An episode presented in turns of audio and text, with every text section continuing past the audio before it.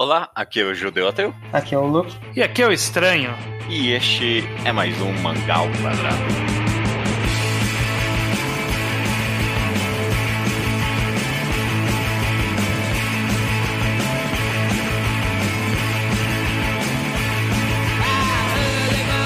Maravilha, Estranho e Luke, tudo bem com vocês? Tudo bem? Também. Passaram bem a semana? Uhum. É, é, eu também tô meio meh. Mas, cara, não importa como foi a semana de vocês, porque ela vai melhorar a partir de agora, porque estamos aqui pra gravar um mangá enquadrado, correto? Exatamente. Mangá enquadrado, pra quem não sabe, é o nosso quadro no qual a gente faz uma análise completa de um mangá com spoilers. E aqui a gente tem uma raridade, que não é muito comum pro quadro, que é o mangá enquadrado de um arco específico de um mangá. E como todo mundo já viu pelo título, vai ser Villain Saga, a Guerra no Mar Báltico, correto? Exatamente. E tudo o que leva a ela. Antes de começar pra valer esse podcast, a gente não faz muita propaganda do podcast, mas sei lá, eu, eu gosto de lembrar o pessoal de vez em quando. Eu não sei se esse é o melhor podcast pra fazer isso, porque eu não acho que não é muita gente que vai estar escutando esse episódio. mas pra quem tá escutando, é, provavelmente é muito fã do podcast, então. É, divulguem ele por aí. Só, é só, só isso, é, é só isso que eu queria falar. Tipo, A, a- a gente meio ok. que de- depende do- de, de rotação, é porque a gente não faz propaganda em lugar nenhum desse podcast, então a gente meio que depende do, do boca a boca, né? Então se você gosta do podcast, divulgue ele pro, pra galera que você conhece que lê mangá e, e recomende a gente. Beleza? Uhum. Maravilha. Dito isso, então, estamos aqui no mangá enquadrado de Vilã Saga Guerra do Barmáltico. Esse é o segundo Que? mangá enquadrado. Guerra do Bar Máltico. Guerra do Mar Báltico. é, mas Ok, funciona ok. Bar Báltico. Né? De alguma forma. E esse é o segundo podcast de arco de Vilã Saga que a gente tá fazendo. O primeiro foi de Farland Saga. E Uhum. A, gente, a gente quer falar especificamente do arco da guerra, mas é só- pra meio que seguir o feeling, né? E a gente ter meio que podcast falando de Vilã Saga, todos os arcos, eventualmente. Uhum. É, a gente vai comentar um pouquinho dos dois arcos que precedem esse, que é o da menina lá, como é que é o nome dela? A, Gudrid. Ah, Gudri. a Gudrid. Esse, esse nome nesse podcast vai ser complicado, mas a Gudrid e a da a caça- Hild. E a Hilde, exatamente. Já esqueci todos os nomes, é uma- é impressionante. Vale citar que a Guerra do Mar aliás, a Guerra do Mar Báltico, ela termina num volume que ainda não saiu no Japão e, portanto, ainda não saiu no Brasil, que seria o equivalente ao volume 22. Então, eh, termina mais ou menos, né, tipo, o último capítulo com o nome Guerra do Mar Báltico vai estar nesse volume, que ainda não saiu no Brasil, não saiu no Japão. Então, se você lê publicação da Panini, você vai ter que esperar mais um voluminho para ver esse programa. É. É isso, né? Talvez a gente podia ter feito a decência de ter esperado um pouquinho, né? E, tipo, comentado quando tiver saído. Mas Acabou é- o nome e acabou o arco. É, né, Sim. tá certo. Maravilha, cara, então. Então, vamos, vamos começar esse papo aí um pouco. Ninguém, ninguém precisa saber a história de ninguém aqui com Vilã Saga, não, né? Vamos, Não.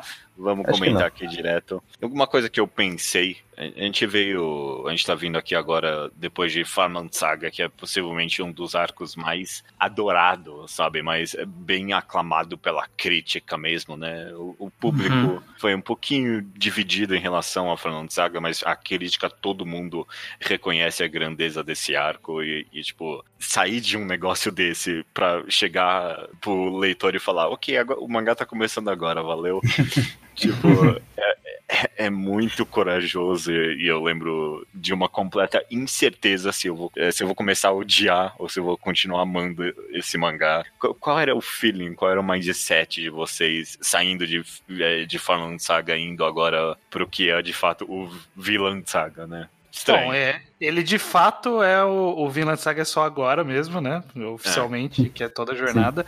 E, na- e a grande preocupação era se tinha essa história, né? Tinha-se o que falar ainda após fazer um arco que ele faz um personagem chegar a uma conclusão que seria meio que uma conclusão definitiva sobre a vida que ele quer levar dali pra frente. Sim. Que é a vida de paz, longe da guerra e tal, e como, como vai fazer essa história ser ainda interessante. Porque Farmland Saga ele foi uma foi uma aposta, né? Porque quem entra em Vinland Saga entra pelos vikings e pela porrada e pela violência e pela massa velhice, e aí em algum ponto o cara fala, não vai mais ter isso. E aí ele faz um arco que contraria todas as expectativas para É, entregar uma boa continua- história. Você entra pelos vikings e continua pelo arado, né? Exatamente. E, a- e aí existia essa necessidade de, pô, e o que vem depois, né? O que, o que mais dá pra ser contado que faz sentido com a história anterior que foi contada, né? Tanto a de- do- da conclusão do Torfin, como mesmo o próprio arco de Vinland. Então, esses arcos que a gente entra agora, eles, em teoria, vêm pra cumprir esse papel aí e cumprem bem, né, ao meu ver. Eles Uhum. cumprem bem. Você ainda botava fé no autor, começando esses arcos aí? É, Ele gente- fez um bom papel transitório, eu diria, sabe? Como esse, esse comecinho de arco saindo logo de Forman Saga e a gente. O Torfin conhecendo a família dele de novo, sabe? Sim. Você, Luke, qual, é seu, qual era seu mindset, assim, saindo de Forman Saga? Você, tipo, botava fé no mangá, no autor? Eu tive menos tempo pra pensar a respeito, porque eu, come... eu lia pela Panini até. Não sei exatamente que volume. Mas eu acho que o, um, eu, até o volume do final de Final Saga um volume depois. E aí depois eu fui direto maratonar os atuais. Então eu fui meio direto, sem muito Aham. tempo de expectativa, é, sabe? De, ah, não, o que, que ele vai fazer no próximo capítulo? Eu, eu meio que vi o que, que era o próximo Você capítulo. já tinha o próximo capítulo na mão, né? Uhum. Uhum. Mas eu acho que eu sempre fui relativamente confiante no autor, porque eu sempre. Porque eu levei a sério a noção que muita gente falava que Vinland Saga começou agora. E o autor fez isso duas vezes, né? Porque os dois arcos grandes terminam falando, então, agora começa o mangá. É, é. Um termina com fim do Fim do prólogo. prólogo. E, o outro termina, ok, a história agora de verdade começou. Uhum. Então é isso. Acho que eu sempre tive um pouco de confiança no autor, sim. E acho que ele correspondeu bastante. É, o grande problema principal era como que ele ia criar outros conflitos interessantes com o fim. E acho que isso é uma coisa que ele respondeu muito positivamente nesses arcos que a gente vai discutir. É, Uhum. não. Eu, eu, eu, eu concordo, eu concordo. E, bom, quer saber? Eu tenho uma coisa a complementar essa ideia, mas antes vamos comentar um pouquinho, bem ligeiro do tanto do, do arco da Gudrid quanto da Hilda, começando pela Gudrid. Huge. Então, eu tem, falei, esse A, tem esse A aí no final, não. não, ok, huge. o arco da Gudrid, então, né? O que que, Uhum. que que vocês acharam dele num geral, ainda mais sendo logo em seguida após o Framant Saga? É, então, se tem algum momento em que a gente poderia talvez começar a questionar, tipo, é, o autor sabe mesmo o que tá fazendo? Foi quando ele fez essa shiftada de foco pra um conflito de outra personagem que a gente ainda não conhecia, é um conflito novo, e é possível que em algum momento tenha surgido uma dúvida na- no leitor, né, de tipo, tá, você Esse- fez Farmland Saga e agora você vai... Tipo, é o drama do feminista agora, é isso? Eu não sei o que fazer. Aham. A- Além de uma vibe meio aventuresca, né?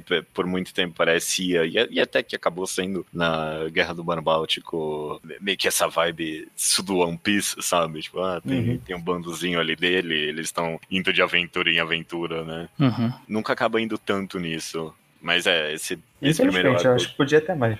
Eu, eu adoro, por exemplo, eles contra o urso no arco seguinte, sabe? É bem essa vibe meio One Piece da vida real, sabe? Eles Sei. encontram um bebê e um cachorro.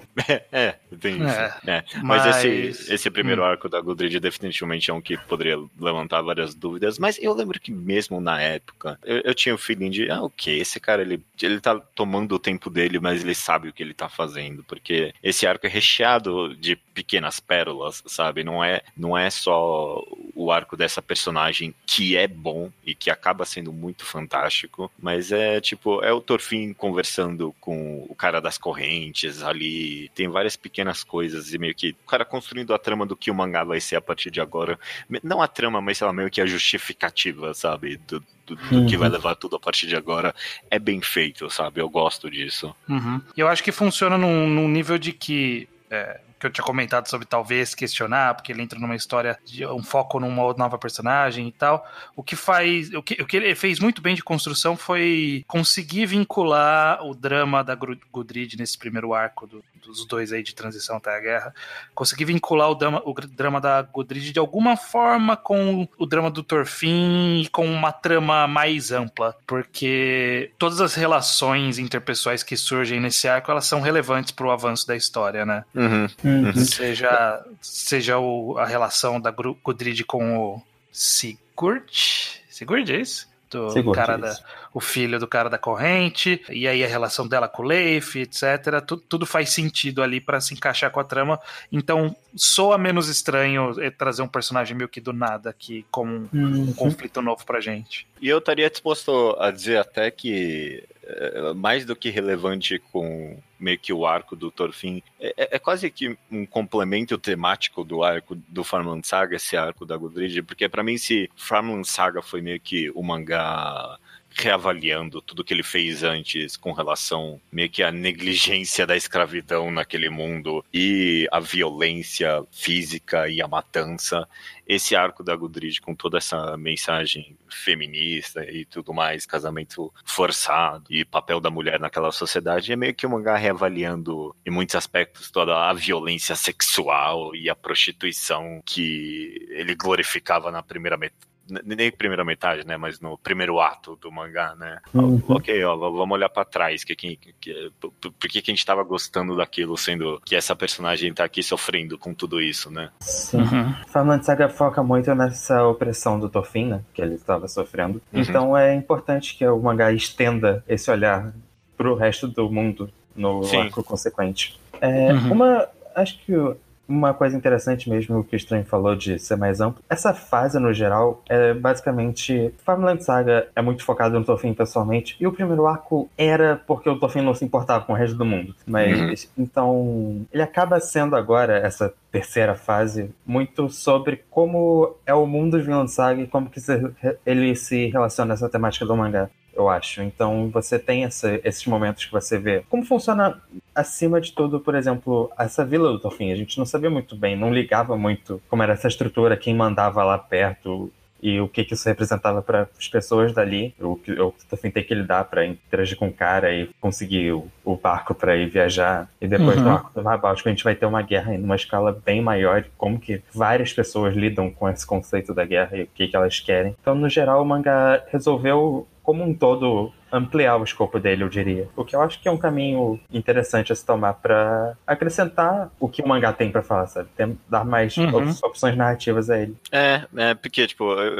eu- é um excelente ponto isso, que parece que em Vinland Saga, quando o Thorfinn fala, ah, eu não tenho inimigos, parece que resolveu toda, todo o dilema ético do mangá foi resolvido naquele momento, né? E a introdução disso, tanto da Gudrid quanto da Ryuji no no próximo arco, mostra que, na verdade, não, né? Tipo, Tem vários problemas que ele nem sabe que existem ainda e que, Sim. tipo, estão dentro do dilema moral daquele personagem, né? Uhum. A, a visão é que o Thorfinn decidiu que ele não tem inimigos, mas o mundo não decidiu que ele não tem inimigos, não. Basicamente. Não é- o mundo inteiro não tá concordando com ele ainda, não. Vai, vai ser uma longa jornada até isso. Começa aqui mais de leve, né? Aqui é mais de leve. Aqui ele não é tão confrontado com a realidade num nível pessoal, né? Ele só é meio que exposto e se importa com a, com a Gudrid de alguma forma ali, por, por só se identificar de alguma forma com ela e com a disposição dela, com a vontade de conhecer o mundo, esse tipo de coisa. Então, Sim. é, ainda, ainda o conflito não era tão pessoal pro lado do, do Thorfinn como vai ser no arco seguinte.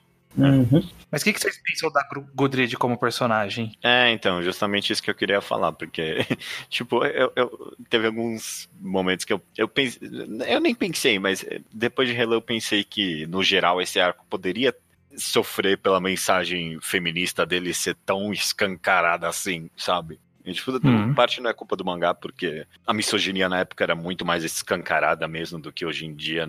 Tem misoginia hoje em dia, esse não é o meu ponto, tá ok?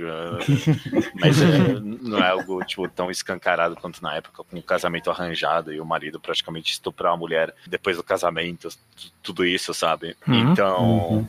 Eu achei que a mensagem poderia ficar um pouquinho escancarada demais pelos padrões atuais, mas a, a Gudrid, ela é uma personagem tão carismática, ela é tão divertida, desde a primeira cena dela ali, com ela carregando as cordas molhadas, e a- até nos momentos mais atuais, ela emana muito carisma e ela carrega o arco inteiro sozinha pra mim, no final das contas. Sem dúvidas. Eu- ela, é, ela é realmente muito divertida. Eu sempre gostei dela. Eu acho que Acho que no geral, pensando em estrutura, ela acrescenta bastante a parte do Thorfinn, basicamente. É, hum. Assim como os outros personagens que vão entrar futuramente. É, eu acho importante ter essa variedade de pontos de vista conforme a história vai seguindo.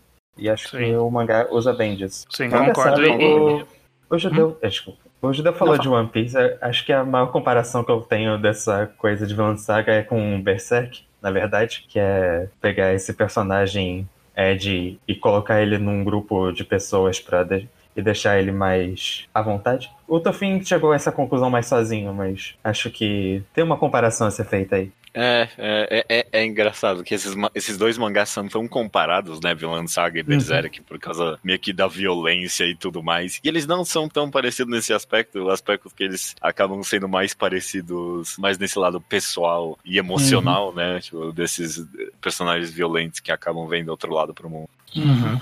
A estrutura acaba chegando, né? Eles depois de passar pelos eventos mais traumáticos, eles têm que reformar um grupo e, e no avião é, gripar. É, é.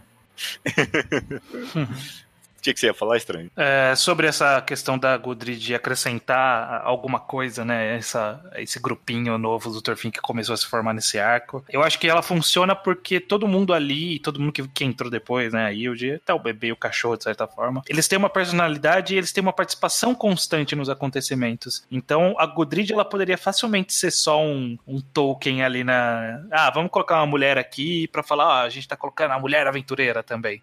E esquecer uhum. dela. Mas ela não, ela tem uma participação ativa em vários acontecimentos daqui para frente. É, é. Esse é um bom ponto que você falou de Tolkien, tipo, que realmente se o mangá não introduzisse logo no arco seguinte outro, outra personagem feminina que age completamente diferente, é, uhum. Poderia ter essa questão mesmo, e o autor foi melhor que isso, o que é bem satisfatório. Sim. É, é, foi bem. Eu não, eu não, quero nem dizer inteligente, porque parece que foi forçado alguma coisa, mas é, coube muito bem ele colocar essas duas personagens mulheres ali e ver que colocá-las serem bem diferentes. Eu, trouxe uma variedade bem grande pra obra e perspectivas diferentes. E, uhum. tipo, o fato delas. O fato das duas serem mulheres naquela sociedade é relativo. Tipo, a personalidade e a, que é a história dela. Sim, Sim, mas com conflitos bem diferentes, o que eu Sim. acho que é o que torna mais interessante. Beleza. É, mas é, então vamos, vamos partir pro arco da Rio de Jabema, não vamos ficar muito tempo em cada desses primeiros uhum. arcos, não, porque apesar é, de acho que todo mundo é, vai ter muita coisa pra frente. Não vamos e, perder tipo... muito tempo nesses arcos depois de 25 minutos falando sobre os primeiros arcos. Detalhes. É, mas o que eu quero dizer é que, mesmo todo mundo aqui concordando que o arco da Godrid é bom e né, foi divertido, ainda tinha um feeling de, ok, vai, vamos, vamos ver, né? Vamos é, ver pra onde tá indo. Ainda era, estou de olho. Vamos, é. Uhum. vamos ver o que vem por aí, não dá para saber ainda. E ele mostrou para o que veio, cara, porque o arco seguinte é, é um dos melhores da história até agora e ele mostrou que essa história tem muita coisa para contar ainda. Uhum. Foi... Exatamente, que é aquela questão do que eu comentei do Thorfinn ter dito que ele decidiu que ele não tinha mais inimigos, mas é, o mundo não esquece, né? Que ele é. Na verdade, tem inimigos, né? De alguma forma, ele deixou um rastro, uma história para trás que afetou a vida de um monte de gente de formas diferentes. E aqui no arco da Hilde a gente tem essa primeira primeiro gostinho, né, do, do que, que isso vai significar para a história do Thorfinn. Não é surpreendente o quão de surpresa isso me pegou, eu não sei se pegou vocês, mas tipo, é, é uma conclusão tão óbvia, tipo, uhum. para um mangá que, ah, é porque eventualmente alguém vai aparecer alguém que o Thorfinn eh, matou alguém próximo a eles, é uma temática comum, mas mesmo assim me pegou muito de surpresa. Talvez foi porque foi tão no começo da história, eu não sei. Foi surpreendente para vocês essa personagem aparecer agora, assim? Completamente. Uhum. Eu, eu, nem pensava nisso. É. é. O, é. o que é tão, é, mas é, o que você falou é tão óbvio, né? Ainda mais considera é o caminho tão simples. O Tofin tomando a decisão dele não quer dizer que o mundo vá perdoar ele tão facilmente. Não é só Sim. ele falar, ah, eu mudei que, ok, vai todo mundo aceitar isso a partir de agora. Uhum. Ou, quer dizer, tanto em perdoar quanto em simplesmente não ser questão de perdoar, como a gente vai ver no próximo arco, mas só aceitar que ele mudou e não tratar ele como um, guerreiro. Então é, é o, é o caminho mais óbvio e mesmo assim tão surpreendente. Acho que é porque Sim. é tão incomum, né? Esse tipo de história pensar assim. Parecia tão é. conclusivo já. É, é parecia aquele que, que havia se encerrado um arco específico do Torfin e é, na verdade era o começo do arco do Turf, de um novo arco do Torfin, né? Era, uhum. Era a deixa para o que viria depois, que é todos esses conflitos e depois a guerra do Mar, Bar, Mar, Mar Báltico. Difícil falar agora. é, não, desculpa. O judeu estragou agora. Eu estraguei o nome desse arco já.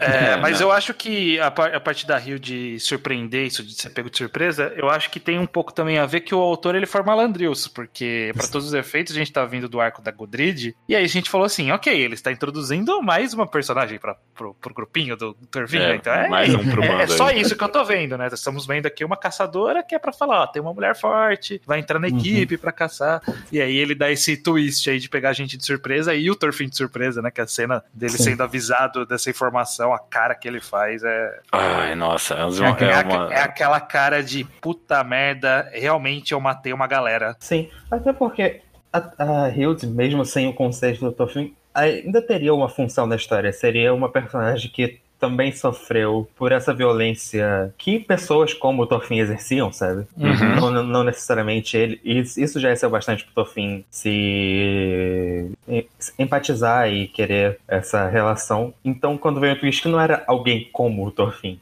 Era o Torfin. Sim. Pega a gente e caralho. E é fascinante porque o Torfin claramente se vê nela completamente, o que deixa a coisa mais complicada ainda para ele, né? É tão especificamente a mesma coisa que ele passou na adolescência. Sim, é. exatamente. É. A, é.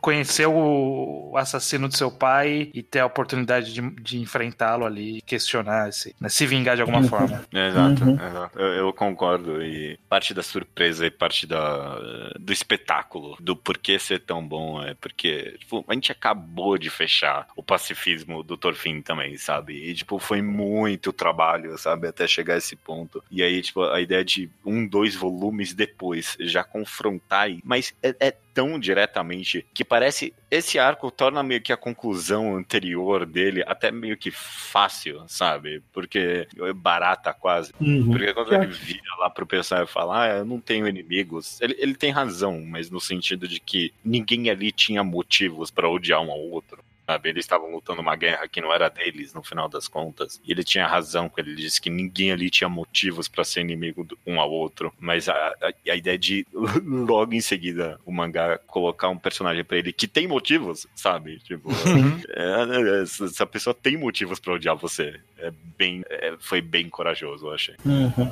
E a meio que acaba nem dando uma resolução tão concreta para isso, né? Tipo, uhum. o mangá abre essa ferida e daqui para frente ela vai continuar aberta até ter alguma conclusão que não teve ainda, né? Até os volumes Sim. atuais. Não, é, não teve ainda é... e, a, e aí Hilde não deixa a gente esquecer que não teve conclusão isso. Uhum. É, talvez até um pouco demais, mas é, eu gosto da imagem dessa dessa figura mesmo, dessa sombra do passado Thorfinn que simplesmente não vai deixar ele tão fácil, não vai perdoar ele tão fácil. Ele tem que saber lidar com isso, talvez pelo resto da vida. Sim. Sim. É, eu gosto, eu gosto também. Uma cena específica que eu gosto muito desse arco, antes da gente passar logo pra Guerra do Barbáltico, depois que o Thorfinn foi flechado os joelhos inteiros. A gente, inclusive, a gente, acho que a gente comentou isso na época, que é meio que, porra, o cara levou esse monte de flecha que matou um, um urso no joelho. tipo, é, nem com medicina de moderna, eu acho que o cara tava saltando dois meses depois, não. Aquele é forte. Essa é toda a ideia, que ele é um jovem e forte. Ok, a gente, eu, eu, eu perdoo essa, eu, eu, eu, vou perdoar isso. Mas logo em seguida, quando ele tá deitado na cama, eu adoro a cena que ele tá interagindo com o irmão dele. Como é, ai, como é que é o nome Reinar, Reinar. O Reinar, é. Eu gosto muito. É, essa ideia do Reinar, tipo, falar Einar. pra ele. Reinar, o que, que eu tô falando? Reinar. Reinar. É Einar, não tem o Einar, não tem um R, ok, desculpa. É, tá, tá difícil pra mim. tá com sempre uma letra a mais. É, é. Na dúvida, põe uma letra a mais.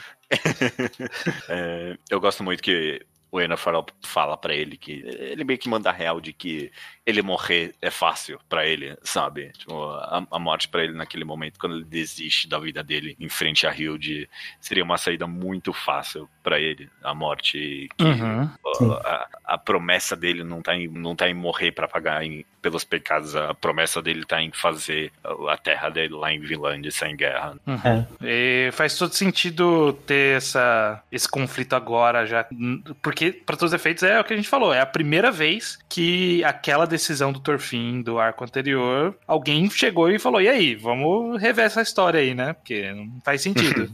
e, e aí logo de cara ele, ah, é, realmente, não vai dar. E abrir mão é, seria muito fácil da parte dele mesmo. Então é bom o Einar ter feito esse, esse reality check aí para acordar o Torfin pra vida. Uhum. Que não é tão, nunca vai ser tão fácil isso e ele não pode desistir porque eles têm um trabalho a fazer. Sim.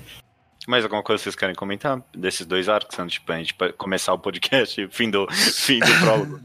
É, Sim, só, só que, tirando o ato dela se repetir com bastante frequência, a Yuji é uma personagem bem badass, né? Achei, achei ela bem uhum. interessante. Sim. Ela tem, é o que a gente comentou, né? Ela tem um conflito, ao mesmo tempo que é feminino de alguma forma, em algum nível ali, mais no nível de ser uma mulher que não pode caçar, mas tipo, foi muito curta essa, essa questão, mas, e foi muito mais no um drama mais pessoal no lado do Torfin mesmo. Eu acho que é interessante justamente a gente ter ela como um contraponto da Godrid de que a Godrid tem um drama por ser mulher e a Hilde é uma mulher, mas não tem exatamente esse drama, não tem exatamente esse problema, o drama dela é outro. Eu acho Sim. que isso enriquece bastante a história e o host de personagens aí. Eu gosto muito. E ela é muito badass mesmo. Eu, eu adoro o design dela, essa bandana e esse olho, quase um Zoro da vida.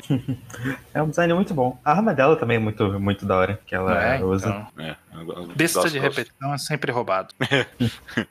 é. Ok, a gente, a gente tá partindo agora então pra Guerra do Mar Báltico, a gente vai começar a falar desse arco agora. E a gente vai falar personagem de personagem, acho que a gente acaba conseguindo comentar o arco num geral. Mas uhum. vamos falar um pouquinho no geral antes mesmo porque eu, eu, lembro enquanto é, todo mundo meio que acompanha aqui esse arco, você um pouquinho menos, né, Luke? Mas uhum. um, um, pouquinho, pelo menos, eu acredito que sim. Em alguns momentos lembro de comentar contigo alguma coisa ou outra, ou eu tô maluco? O comecinho, é, aí eu decidi que era melhor deixar acumular. E o final, quando a reta final, acho que os últimos 10, alguma coisa assim. É. Quando eu decidi mas, quando já tinha voltado. É, mas você definitivamente fez uma escolha correta em deixar acumular, sim. porque já, eu lembro da gente comentando mens, sudo mensalmente porque a publicação desses volumes foi meio que uma loucura. E, tipo, em vários momentos pensar, esse cara sabe o que ele tá fazendo.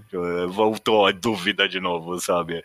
É, Algo que... Aí eu, quando eu cheguei nos atuais, eu falei, não, ele sabe sim, vocês que não estão conseguindo notar.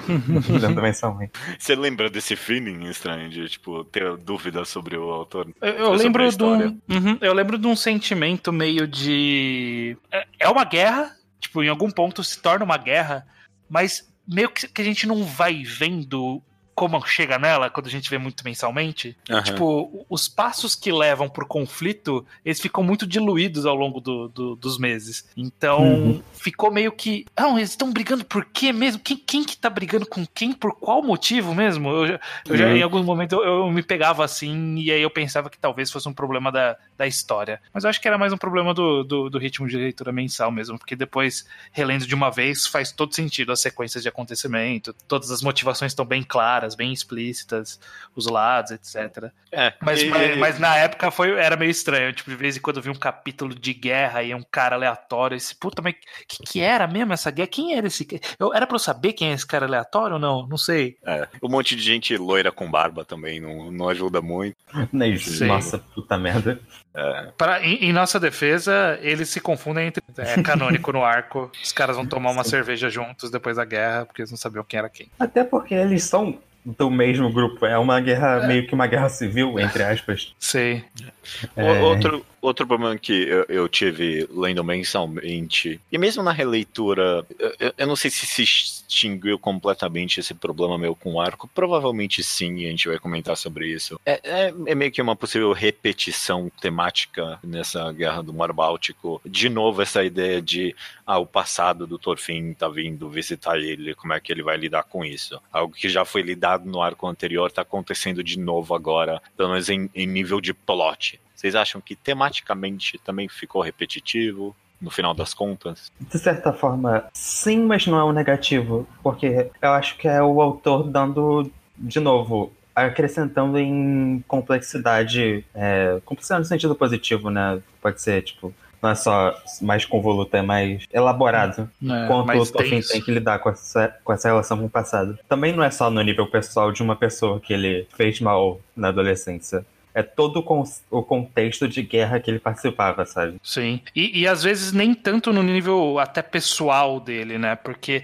existe uma pessoalidade nesse conflito, que é o fato do Thorfinn ele ter essa ascendência e isso ser relevante para a história, mas a maior, o, o, o- maior entrave, né? o maior passado, entre aspas, que tá perseguindo ele é a cultura vi, Josvink, Jo- Jonsvik, né? Então o, o que tá perseguindo mais ele é essa cultura do que o, o fato dele ser ele. Né?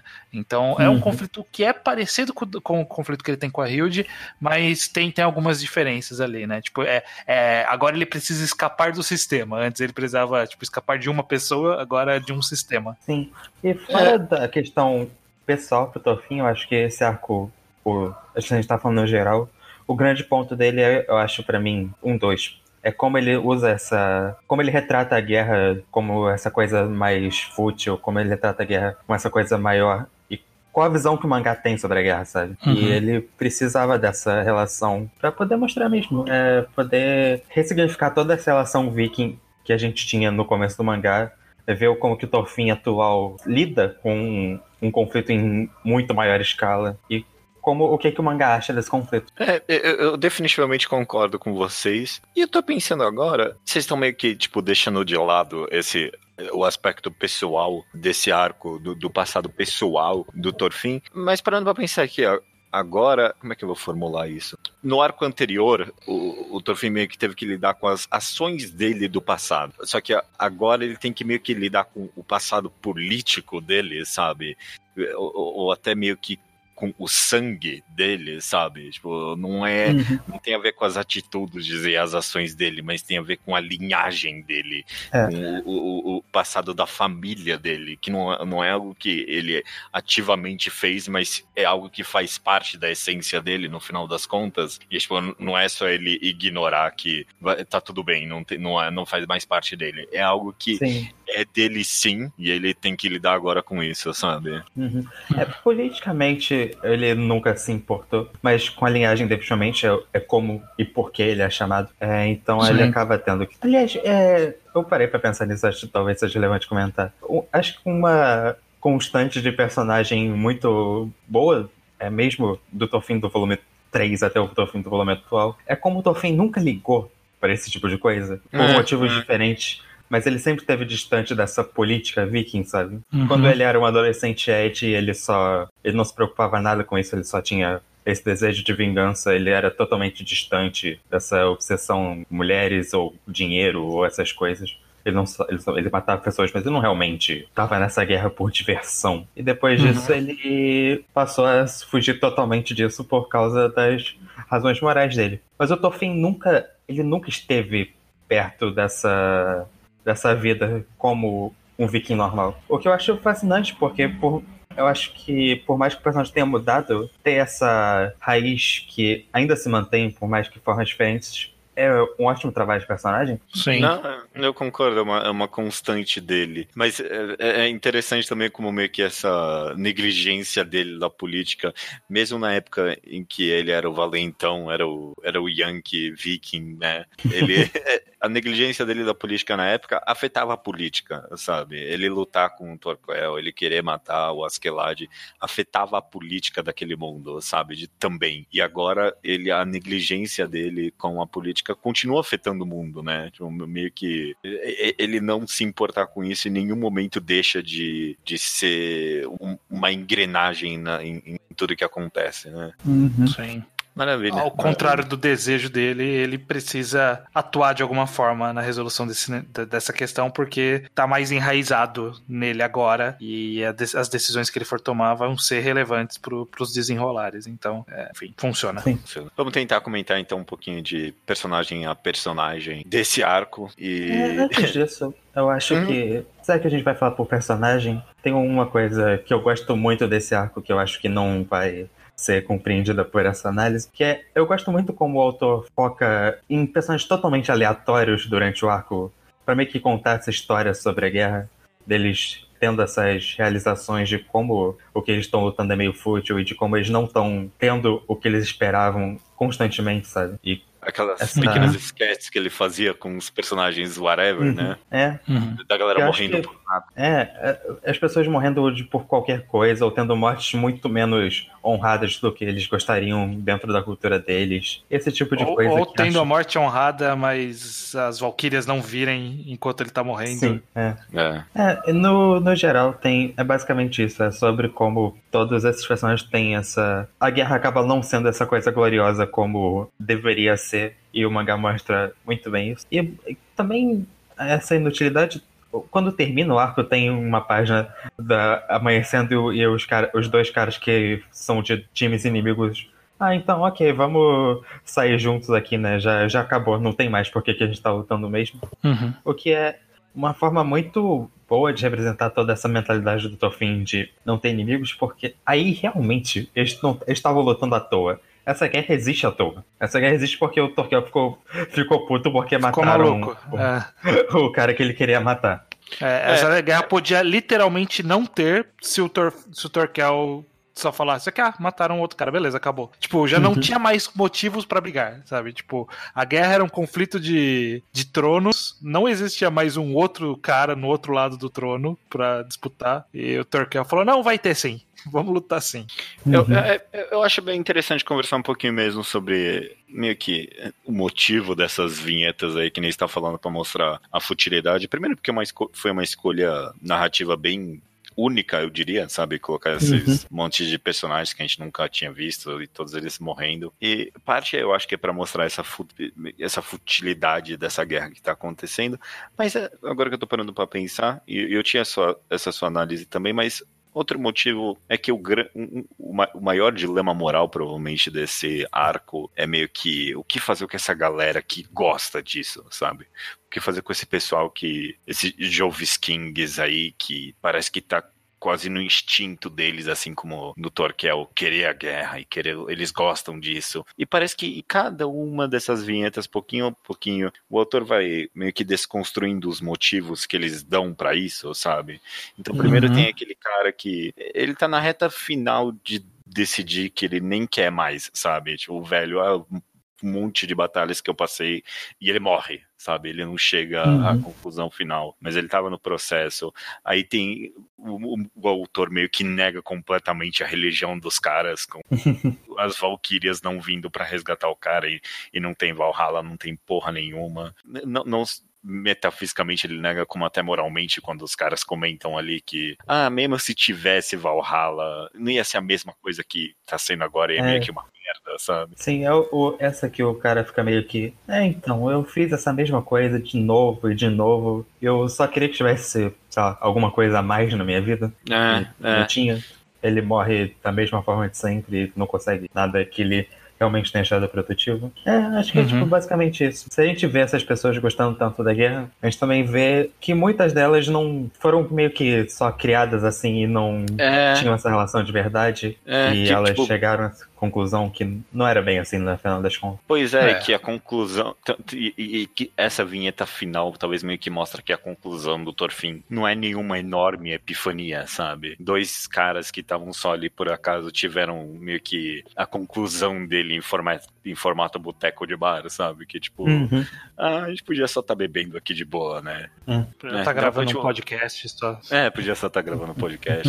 então, sei lá, pra mim parece que ele tá respondendo um pouquinho desse dilema moral de ah, o que fazer com essa galera que quer lutar? E Uhum. parece que a resposta do autor é meio que, tipo, essa galera acha que quer, mas quando acontece de verdade, é, é É. uma merda no final das contas. É. Mesmo quando eles Talvez ganham. tenha gente que queira, mas não é uma porcentagem É. tão grande assim da população, Tem- basicamente. É uma parte Inclusive, da tem um- resposta dele. Tem um conflito específico nesse arco que é sobre. Não, tem uns caras que querem lutar e eles querem lutar. É um Sim, personagem sim. específico que é, personifica essa, esse conflito, essa questão. E a solução, sei lá se tem solução, né? A gente vai discutir É, a isso. gente, a gente vai comentar sobre ele, eu tenho bastante opiniões. Mas sei lá, Uhum. é que é- o autor dá várias respostas, talvez, no final das contas. E parte da resposta dele tá, tipo, nessas vinhetas pra mim, no final das contas. Uhum. Por isso que é, eu acho inclusive, é importante, no geral, a forma como esse arco é feito e a gente ter essa guerra pro Tofin fazer parte. Ela permite um tratamento da história, de, da narrativa dele, das temáticas que um, os conflitos menores, mais localizados, não, não tinham como. É essa, essa amplitude que o mangá ganhou nessa fase recente dele. Uhum. Concordo. Vamos falar então de personagem a personagem Sim. aqui agora um pouquinho. É, você comentou aí, Stran, que foram introduzidos vários personagens desde Fallen Saga pra cá e todos são relevantes ao plot, mas teve vários que meio que o autor. Ah, é, vocês ficam de lado esse arco, por favor. Então, é, o Einar e o, o Leaf me chamou a atenção nesse aspecto que o autor falou: ah, vocês podiam ficar de boa nesse arco. Os caras não tem é, muito cês, papel, não. Vocês podem só dar umas opiniões aqui de vez em quando, é. e é isso aí, segue o jogo. Eles têm essa função é, única e mais, acho que é até relevante em alguns momentos, de dar um outro ponto de vista para o Tofin pensar a respeito durante o arco quando eles ainda estão interagindo. Mas é basicamente é, isso mesmo, eles estão bem distantes da ação no geral. Ah, o, o, o Leaf ensinando eles a vender no mercado foi uma uhum. cena legal, eu gosto disso. É, é, uhum. Meio que ele mostrando meio que a ética. É bom, é bom. De mercador dele, de tipo, ah, você também não, sabe, não pode se aproveitar da galera, porque você quer é, voltar a fazer comércio com eles. É interessante. É, você uhum. não pode também ter a cara de pau de oferecer um preço muito baixo, né? Não fala sério, vão, vão, achar, vão achar que você tá ofendendo os caras. É. Sim. Mas de Aí, fato, são participações pequenas até em comparação com, sei lá, o cara zolhudo lá. O zoiudo, uhum. é. O zoiudo. Tem um ótimo momento, inclusive, quando ele finge que é um bom lutador. é, essa parte é boa. Eu gosto, eu gosto. É, é, em vários momentos esse personagem eu, eu, não sabia se ele ia servir como um bom alívio cômico ou não, mas ele, ele funciona no final das contas, eu gosto dele. É, é, é que o autor ele conseguiu dar uma personalidade única para ele, que é ele é um filho da puta. E tipo, ele, ele tá aqui, ele só quer sobreviver, foda-se, todo mundo. Sabe? Mas ele também tem um dele, bom momento só, sério, só que é justamente isso. Quando ele fala pro Tofin, quando ele fala real pela única vez na vida dele, que ele ele tá fugindo, ele, tá, ele é meio covarde, mas ele também quer que o pai fique vivo. É isso tudo. Uhum. Ele, ele quer se manter vivo porque quer que o pai fique vivo junto. Ele não quer. Por isso que o Tofin é um problema para ele, que ele fica se metendo nessas coisas. Ele só quer a segurança do pai. Que ele deve tudo a ele, basicamente. Ah, e, é. e, ele é meio que também o mais realista ali. Da... Ah, parece que esse cara que ele quer ser pacífico. Tipo, pacifista, cara, no, em 1050. Não existe isso, não, mano. O que, que você tá falando? é, é, ele é o mais mandando a real ali pra todo mundo. É, é um bom personagem, eu gosto. O e... nome dele é Thorfinn também, não é? Eu não sim. tenho certeza disso. É isso, né? Sim, sim. É. Thorfinn também, o Leif encontrou ele, é, tipo, acho que ele era um outro escravo e tinha o mesmo nome, ele pensou, tá então, né? Vai ser você. E quando viu que não era, já, já era tarde demais, era alguma coisa assim. Esse cara deu sorte no nome, então. Uhum. Senão ele ainda era escravo. Se é, senão ele era escravo ainda. Continuando no bando do Torfin, a Rio a gente já comentou um pouquinho dela. E vocês comentaram um pouquinho desse problema dela o tempo todo tá. É, eu vou te matar. É, é agora, hein? É agora, hein, Torfin. Na hora que eu, você apareceu ali, eu falei, não, agora eu vou matar o Torfin. Mas não foi agora. Sim. Tem várias cenas assim. É. Mas é, é bom, é, é meio que pra isso que ela presta nesse arco mesmo. Mas ela tem. É, sempre que tem um momento assim, eu sempre. Ah, ela é uma boa personagem, eu gosto dela. Eu acho que uma coisa boa dela nesse arco é quando a gente vê esses momentos que ela é uma pessoa também tão moralmente dedicada quanto o Torfin atual. Quando ela vê aquelas mulheres que iam ser usadas como objeto sexual pros, pro grupo lá do qual era o nome hum, do outro cara? Sim. O cara que morre? Eu não lembro ah, o nome dele. O cara que morre é o Ragnar. É, esse cara aí. Eu não vou conseguir. Mas, tipo, Ragnar. Tipo, quando... Ragnar. Isso? Ok, Ragnar. então, quando o Thorfinn tava sendo chamado e tal, eles veem que estavam levando as mulheres que o cara indo se aproveitar e tal, e eles tentam escapar com elas. Tem esses vários momentos, ela tenta proteger um pouco o, o neto do, do Flock também, uma hora. É, sim, to... sim. Então a gente vê essa constante dela, essa constante moral dela mesmo, que faz sentido com a personagem e faz a gente simpatizar mais com ela. Ela não. Ela é bem melhor do que o Torfin era nessa altura da vida dele. É, pois é, porque no final dos contos ela poderia ter sido um Torfin 2 ali, né? Tipo um Torfin viajando com um Torfin, mas não, ela, ela uhum. meio que é pacifista também, menos o Torfin. Tipo, tipo, ela é pacifista com todo mundo tirando o Torfin, basicamente, né? É, É, ela, que ela, ela, ela é bem ela quer proteger os oprimidos também, ela, ela se importa com eles. É, é. Ela meio que deu sorte de conseguir meio que se arrepender, ou meio que. Não se arrepender, mas, tipo, vamos esperar mais um pouquinho antes de eu descer até o inferno pra enfrentar esse pra matar esse cara e foder com a minha vida. É Aham. diferente do Thorfinn, que ele abraçou isso como, como tudo, né? Que beleza. É, do bando é meio que. Ah, é, não, bom. Tem a Gudrid também. Que eu não sei até onde vocês querem comentar dela desse arco, né? Porque. Acho que A gente boa deixava. parte do que a gente já comentou. É, tipo, boa parte é mais do que a gente já comentou. Mas acho Uhum. que o grande momento dela, pra mim, é aquela cena que ela comenta com o, com o, o neto do Flock. Que eu tô falando disso de novo porque eu esqueci o nome dele também. É, O Baldur. mas que ela. Val- Baldur, é, Baldur. Isso. Que ela fala que é tudo bem fugir algumas vezes. Ela chama ele pra ir viajar junto porque ele odiava tudo aquilo. E é tão potente isso vindo dela. Tá justamente vindo dessa fuga da, de, uma, de um contexto social horrível que ela tinha. Uhum. Ela transmitir essa ideia, eu acho bastante positivo pro mangá. Ah, não, é legal que ela tá uma- bem presente no arco inteiro, participando e no meio da luta mesmo, sem saber lutar, tomando decisões mais, bastante ativas o tempo inteiro. É, e, e eu, agora que eu lembrei, eu meio que, eu meio que acabei gostando dela, da conclusão dela junto com o Sigrud, que é o cara das Ah, sim. correntes lá. Eu, eu- eu Uhum. meio que esqueci Sim. desse personagem. É, ele, ele fica correndo pelas beiradas ao longo desse arco todo, né? Ele aparece às vezes, tem um arquinho ali de participação de forma geral, vira escravo, luta na guerra. É, ele ele come pelas beiradas desse mangá desde que ele apareceu, né? Até ele agora. vai tendo um bom desenvolvimento meio imperceptível, porque ele tá tão nas beiradas, sabe? Acho fascinante. A gente É. vai vendo esse caminho dele até que ele Sabe que começa a perceber que ele não precisava disso aquilo, daquilo tudo que ele tava vivendo. Ele não precisava da Godria, não precisava ser um grande guerreiro e se lu- lutar na guerra e morrer por Valhalla. Sim. Sa- Sabe que a história dele parece? Parece uma história de. que poderia ter sido contada em capa de capítulo de One Piece. Sim.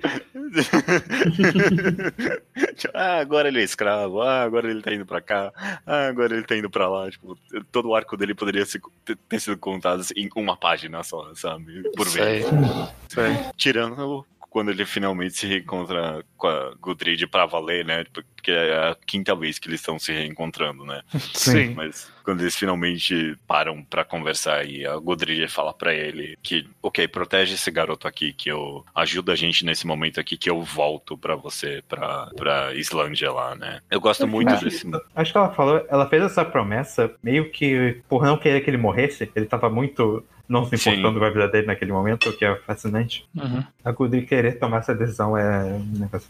Pode falar. É, é legal a participação dos amigos do, do Gudrid. Não, nossos Sim. amigos eles são muito bons. Quer dizer, Aquele dos amigos- gordinho- é o gordinho. É o gordinho. O O é o gordinho. Os outros, os outros fa- falam a mesma coisa, é, só que menos. é, tipo, quem começa é o gordinho, os outros concordam, mas o gordinho é muito bom. O Gordinho é E tem uma cena de luta maravilhosa que é ele rolando num- dentro de um barril, como o ataque de Donkey Kong, sei lá. No meio da guerra. É, é que esse gordinho ele é o cara mais de boa com qualquer coisa, né? Tipo, o que acontece vocês com ele? sabem. Tá tranquilo, tô aqui junto com você, Gudrid. Sou seu brother. Uhum. Uhum. E- mas é bom, é, é muito bom e meio que fecha o arco dele ali. E, enfim, só completando o raciocínio, eu gosto especialmente como se conecta com a Gudrid e como você se conecta meio que com o que acabou sendo uma grande temática geral do arco pra mim, que é não dá pra fugir pra sempre também. Sabe? O, Uhum. o, o, o Torfin parece que esse arco inteiro é ele fugindo das coisas, pensando que dá pra fugir pra sempre, até ele chegar à conclusão que, ok, não dá pra fugir. Eu tenho que encarar esse problema de frente e resolver alguma coisa. E a Sim. Gudrid, desde que ela fugiu da. É, é Islândia, né? Eu não tô errado. Esse é o É país. Islândia, Islândia, é isso mesmo. Uhum. Não sei se era Na verdade, ela, ela é da Groenlândia. Ela é da É, mas ela- Groenlândia, ok. Mas ela é. fugiu da Islândia, que era onde o, o, o Sigrud morre. Não sei Sim. se era Islândia em Sugrid. 2019, mas de qualquer forma é o que a gente sabe que é a Islândia Ah, hoje. É, o que a É. gente sabe que é a Islândia, é. Desde que ela fugiu de lá, ela tá fugindo, né? E esse cara tá perseguindo, ela continuou fugindo. E parece que chegou-se à conclusão ali de que, ok, não dá pra fugir pra frente. Eu vou encarar esse problema. E ela foi, parece que, recompensada na história por isso. Uhum. Sendo, tipo, meio que se- sendo honesta e, ah, tanto, se declarando ali pro Torfin. Uhum. Acho que no geral é essa questão de que as coisas nunca vão ser tão simples como você quando você só falar que você quer fazer um negócio simplesmente vai acontecer, desde o Thorfinn declarando que não tem inimigos e tal, até essa coisa da Gudri. E até o que o Sigurd vai ter, literalmente, no último capítulo publicado do mangá, que é, não sei o quanto vale comentar aqui, mas que ele tá voltando para casa e, tipo, ele fala, mó, ah, então encontrei meu novo caminho aqui, eu sou uma pessoa diferente e tudo mais. E o pai dele fala, para com essa porra, volta aqui, eu não vou deixar você simplesmente ir embora. Porque não vai ser assim. As coisas nunca vão ser só assim. Você é. dá um discurso e tá tudo bem. É, é, exige uma ação, normalmente, né? É, eu, uhum. gosto, eu gosto dessa ideia como temática pro arco. Ok. Se, a gente falou então até agora do, do, do bando do Torfin, talvez o Sigrud tá é. no meio do caminho aí, né? Como uma peça uhum. neutra. Tem agora o campo inimigo, né, com antagonistas e vilões desse arco. Começando com o mais polêmico, talvez, eu não sei o que pensar muitas vezes do Torquel nesse arco. O que, que, vocês acham dele? Vocês acham dele voltar como um personagem? O Torquel é um que eu acho que ele voltou mais por razões de plot do que por ele ter necessariamente é. algo a acrescentar tematicamente, o que não acho, não acho um problema, acho válido. E ele é um, continua sendo um personagem super divertido, mas é porque é. a personalidade dele já foi explorada, a gente já sabe como ele é. Então, é Ao importante ver. Hum. Ao mesmo falar, tempo que, parando pra pensar, talvez, tanto ele quanto o Flock. É Flock, não, não tô errado aqui, esse é o nome Sim. do Flock. É alguém. É, se quem, é, quem você tá não sei se é quem você tá pensando, mas é o cara não, de tá cabeça certo. quadrada. É, ok, ele mesmo. Tanto ele quanto o Flock meio que servem nesse arco. Acabam servindo os dois tematicamente pra narrativa. Mas também parece que é um pouco do autor amarrando as pontas soltas do mangá. Ah, esses personagens ficaram para trás. Deixa eu resolver isso antes de eu partir pra uns possível arco final que vai durar tanto quanto o mangá, sabe? Uhum. Não vamos, tipo, não vamos deixar isso solto aqui, não. Vamos, vamos terminar isso aqui para poder terminar a minha história e, e, não ter um problema a la Kokono Hito de, tipo, ter um personagem que eu tenho que enfiar aqui no final. É, é. é. Mas é, é eu, sobre a participação do, do Torkel, para mim a participação Sim. dele é, é na mesma pegada que a personalidade dele, que é alguns momentos brilhantes e na sua grande maioria uma grande loucura desnecessária. é. É, é, é desnecessária, é mas, tipo, não, acho que não me incomoda tipo, em nenhum momento a presença é, é, uma grande loucura que é, às vezes um pouco uma grande loucura conveniente às vezes. Uhum. é, é, é meio que meio que assim a participação dele na história. Porque é, é, o que a gente falou a guerra a guerra vem de uma conveniência da loucura dele dessa insanidade. É, eu pensei isso quando eu li pela primeira vez mas relendo ah, meio que essa loucura dele tava no plano também ali do, do Knut, né? Que teve uma, teve, tem uma hora ali que o Torquel tá conversando com um cara de tapa-olho ali, aquele cara sério de tapa-olho, que ninguém aqui Uf. vai saber o nome nem fudendo. Uf! Não, nossa, nossa. Nossa, vai se fuder estranho. Eu te odeio pra você saber esse nome. Já o Weekend do podcast. É, é, mas ele tá conversando. Eu, ele dá a entender ali que o Knut falou pra ele: é, causa uma bagunça aí, né? Que o Knut tinha todo aquele discurso de que o que, que você faz com lobos, né? Como metáfora pros Joviskings ali. E ele fala que ah, você tem que fazer os lobos comerem uns aos outros, porque não tem como ensinar eles a trabalhar um arado, né? Uhum. Então, meio que o, o Torquel tava nessa insanidade conveniente, mas fazia parte de um grande plano também, né? Uhum. É, é, não que a guerra do jeito que aconteceu tenha sido planejada, foi meio que no improviso, mas é, o objetivo era que tivesse uma guerra, né, independente de como acontecesse. E aí é. juntou, juntou a insanidade do Garm com a insanidade do Torquel, o negativo com o negativo ficou positivo e aí deu certo, deu a guerra. É, não, tanto que mesmo nesse momento tem uma hora que o Torquel pega o cara pelo pescoço e fala: É, você acha que você tá me controlando, mas não tá porra nenhuma, tá ok? Eu tô fazendo isso porque eu quero de qualquer jeito. Então, sim. sim fica na tua aí, malandro. E ele joga ele. Sim, exatamente. É, é um, um dos momentos da, da, da lucidez que, que ele tem, que, que traz lucidez pra história. Mas fora isso, é, é, é aquela coisa, né? Tipo, leitores gostam de familiaridade. Então, tendo trazer um personagem que é familiar e facilita um pouco desenvolver um conflito em cima de alguém que a gente já sabe como pensa, não precisa uhum. é, aprofundar muito para justificar esse conflito. Não que precisasse, porque todos os outros envolvidos nesse conflito foi meio que foda-se também, né? Tipo aquele Ragnar, que é o barbudo que é morto lá pelo Garm, não desenvolveu porra nenhuma, sabe? É, o próprio. Ele existe pra falar pro Thorfinn que o Flock ordenou a morte do pai dele. Eu acho que é basicamente isso. É, é. Pois é. Tipo, dava para fazer de outro jeito, mas bom, ele quis fazer essa familiaridade, aproveitou, funcionou. Funcionou de forma geral. Uhum. Ao mesmo tempo que. eh, Desculpa, desculpa continuar ainda mais nesse personagem. Mas que ao mesmo tempo eu meio que acabei amando. A, tipo, meio que a, rela- a- sempre que ele aparecia com o Torfin, eu gostava da relação entre os dois, sabe? Ah, não. Isso Meio que eu-. É, Uhum. o Torquel provocando ele, ele tentando explicar, e o Torquel meio que entende, mas ele meio que também quer lutar com o cara. E, e tinha quase Uhum. esse feeling de tio dele, e ele meio que é um tio dele, né? E tipo, eu não sei se faz parte de uma mensagem isso ou não. Sei lá, meio que gosto dessa ideia de que, ah, deu tanta merda com o passado dele, mas e, e- com a descendência da família dele. Mas ai- ainda tem esse cara que faz parte do passado, faz parte da família dele, da linhagem dele, que é meio que. Ele tem um carinho por e, e essa pessoa tem um carinho por ele também, sabe? Hum, carinho, né? Não sei. não é- tem- tem- tem- eles têm uma relação, eu diria que é isso. Eles Sim. têm uma Ah, relação ali, é um respeito mútuo, talvez. Não carinho, uma, Uma coisa, que eu amizade. penso, uma coisa que eu pensei, e acho que a gente pode usar isso já pra é, interligar com o próximo personagem, é que ter o Torquel é essa pessoa que quer muito lutar e etc. Mas ele também, tipo, ele não tem esse ódio pelos outros, ele quer realmente lutar pela diversão. E, e é uma coisa bem específica. E eu acho que ter mais de um personagem que representa essa ideia, só que ligeiramente diferente na forma como os personagens cresceram durante a vida deles, que é o, é o caso do Garm também, é, é Sim. importante Uhum. A gente vê essa mesma ideia apresentada de duas formas, porque é um negócio que talvez focando em um personagem só para representar isso ia ficar um pouco, pouco demais mesmo, sabe? Uhum. Ia, não ia conseguir representar o conceito da forma que o autor gostaria. É, Uhum. a- a- além de, além de, sei lá, meio que tra- seria trair o, o Torquel, colocar ele no papel do Garmin nesse arco, porque eu, eu concordo com você, eles são bem parecidos, mas parece que o Torquel é tipo um Garmin, mais vivência, sabe? E ele tem Sim. todo esse negócio do Thor no passado dele, dele ver os olhos do Thor e tipo, Uhum. Sim.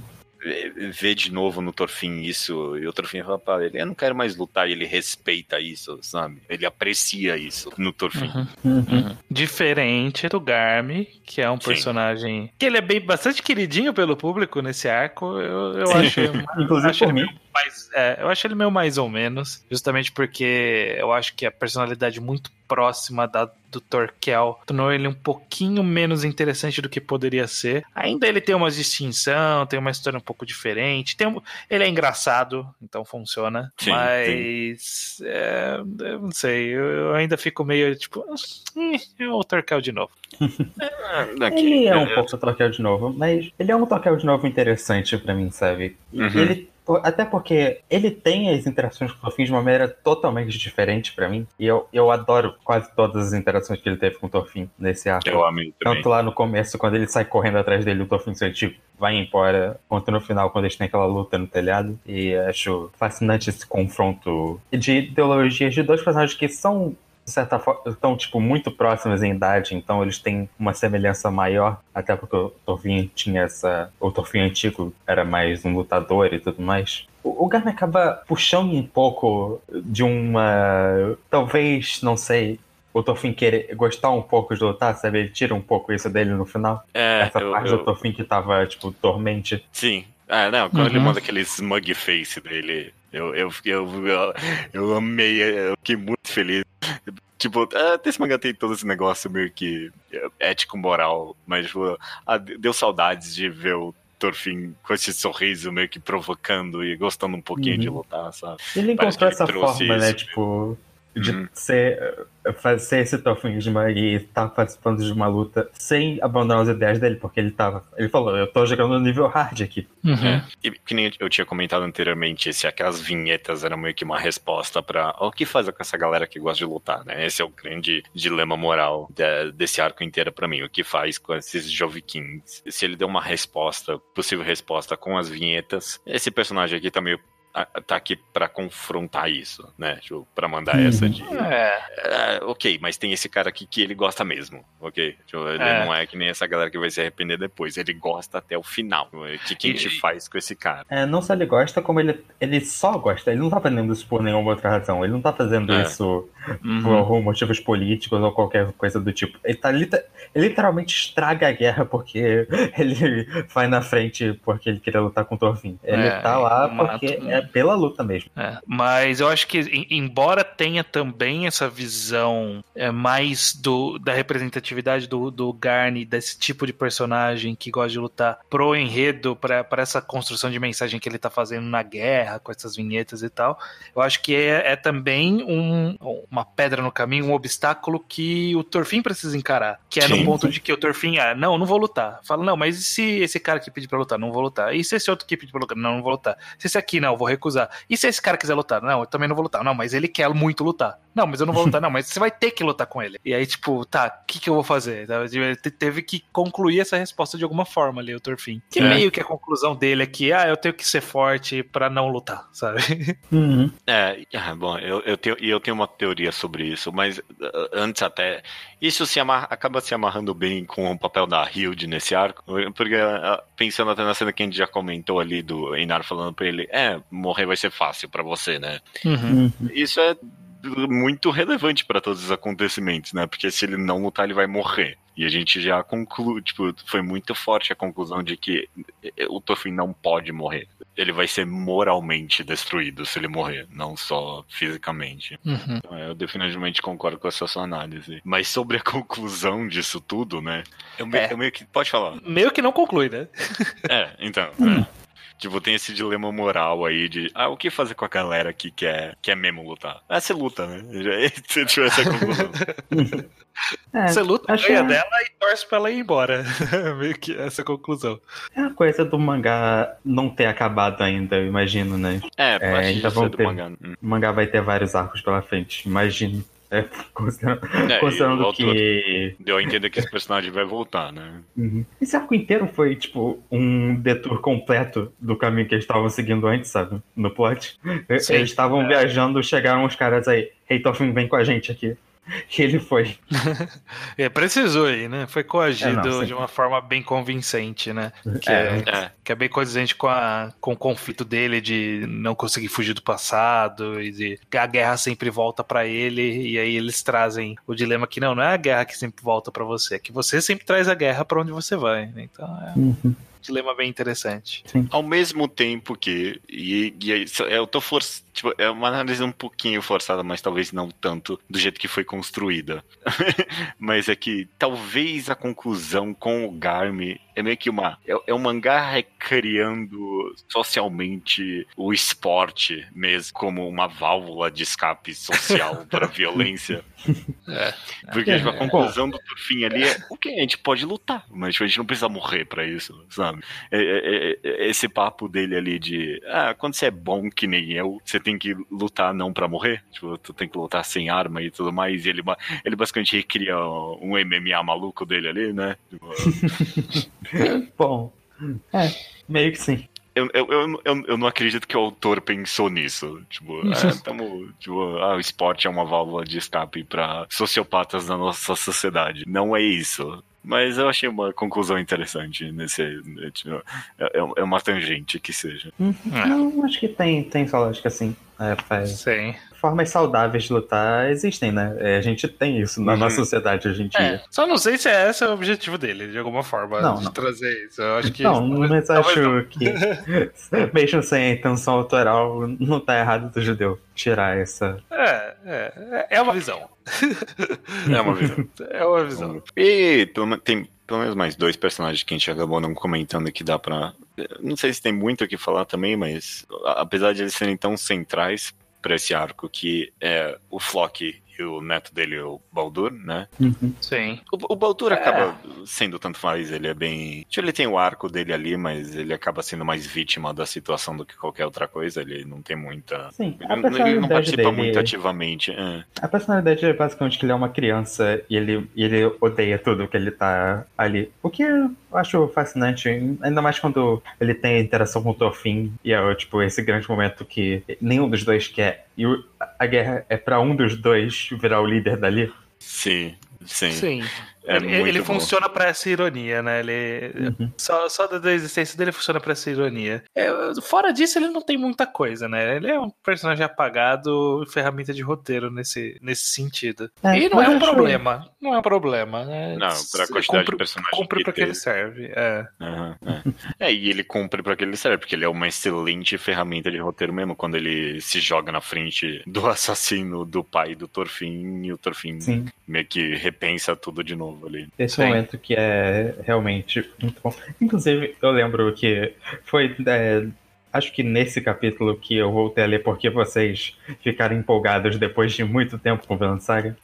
É, tem, essa, tem essa memória. Mas é. Até porque eu acho que deve ser é um impacto tão grande pro Tofim, porque ele vê essa pessoa que ele odiava tanto e que realmente ele ia acertar o cara, ele não, não ele só parou porque viu o barulho na frente. E tem uhum. essa pessoa que tem um carinho tão grande pelo neto, sabe? E o neto por ele. Ele é uma pessoa que com algum valor redimível. Tem pessoas que ele gosta, tem pessoas que gostam dele. É, complica tanto a mente do Tofin nesse momento. Uhum. É, é interessante ah. porque o, o, o Flock é, é, o primeiro true vilão que a gente tem nesse mangá em muito tempo, sabe? Uhum. Eu, eu, gosto que o autor deu essa tridimensionalidade para ele. Toda a filha da putagem que ele fez é por causa do Neto, sabe? Sim. E eu, eu acho que é o que, que foi dito, né? Funciona bem pro Tor, como conflito do Torfin novamente sobre essa questão do passado, mas novamente sobre uma outra ótica, né? Então a gente viu o passado do Torfin voltando com a Hilde de uma forma bem pessoal, né? De alguém que ele matou diretamente e o herdeiro quer se vingar. Depois tem essa questão da relação dele com a linhagem, aí tem a relação dele com a própria, própria cultura, e aqui a relação dele com o passado da vingança dele do pai dele, né? Tipo, ele voltando pro grande motivador de ele ter se tornado o Torfin do, do primeiro, da primeira parte desse mangá. Uhum. Então, o, o Flock, ele é um... Ele, ele desperta o mesmo sentimento que o Askeladd representava no começo do mangá. E aí, como o Torfin lida com esse sentimento, como ele quase vai, quase vai quebra a própria promessa ali, é, só por causa da loucura de, de querer se vingar, né?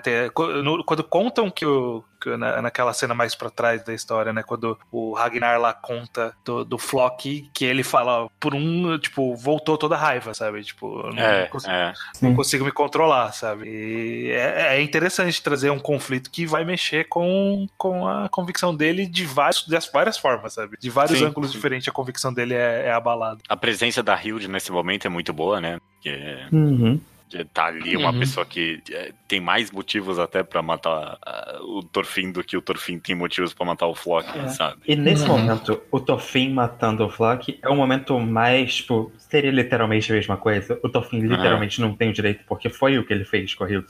É, é, seria a exata mesma, o mesmo motivo de vingança. É. Não, não, uhum. tem, não tem uma justificativa nesse caso. E humaniza tanto o personagem, ele Tipo, ele ali sentado numa pedra no pôr do sol, com a Hilde no fundo, e ele só. Ela mandando esse, justamente esse papo pra ele. Você não tem direito nenhum, cara. É, é a mesma coisa que eu. Ele fala, ah, eu sei, mas é, é tão difícil, sabe? Tipo, é, tipo, você sente o pesar daquilo nele. Tipo, ah, é foda, é foda. É, é, é importantíssimo que o, o mangá não tenha tornado ele num santo, e aí é isso, tipo. É, agora ele chegou, é. chegou a essa convicção, e aí, tipo, daqui pra frente é a gente vendo até onde ele consegue ser santo, sabe? Tipo, não, ele vai ter umas recaídas, tem uns. Tem outros sentimentos que aflora, sabe? Ele não, não perdeu toda a raiva, não perdeu todo o orgulho, né? não perdeu é, tudo. E o grande ponto é como ele vai lutar contra essas recaídas, né? É, Quando na primeira vez tem uma cena muito boa dele que, tipo, acho que ele falando com o Einar ele olhando o horizonte, que, tipo, como é difícil e como ele quer ser uma pessoa melhor e que ele uhum. tem medo desse passado dele, tipo, voltar e dele não, não resistir. Uhum. Muito bom. Muito. Beleza, acho que acho esse podcast que é, já, tá, já tá cumprido. Sim. Mas a gente falou de todos os personagens. Tem alguma conclusão final? Vamos, vamos, vamos um aspecto geral aí. O que, que vocês acharam de especificamente? Porque a gente deu uma geralzinha dos dois arcos anteriores. O que, que vocês acharam no geral da Guerra do Mar Báltico e como vocês enxergam o mangá daqui para frente? Vocês estão empolgados ou estão É, vamos ver. Começa, começa você, Luke. Está empolgado? Tá, vamos ver, né? Tô, tô super empolgado. É, acho que é um dos mangás que. Agora que eu já me acho que eu me acostumei um pouco ao ritmo agora. Eu já, eu já sei o que eu tô. O que vai vir todo mês. Eu sei, eu tô preparado emocionalmente uhum. para um capítulo de 16 páginas. É uma das coisas que eu mais fico feliz de ler quando eu tenho capítulo novo. E eu gostei bastante mesmo desse arco. É, é uma direção diferente do que Vilão Saga tinha feito antes. Eu acho que ele acertou tanto e é um sinal de que acho que eu confio nesse autor para contar qualquer história, sabe?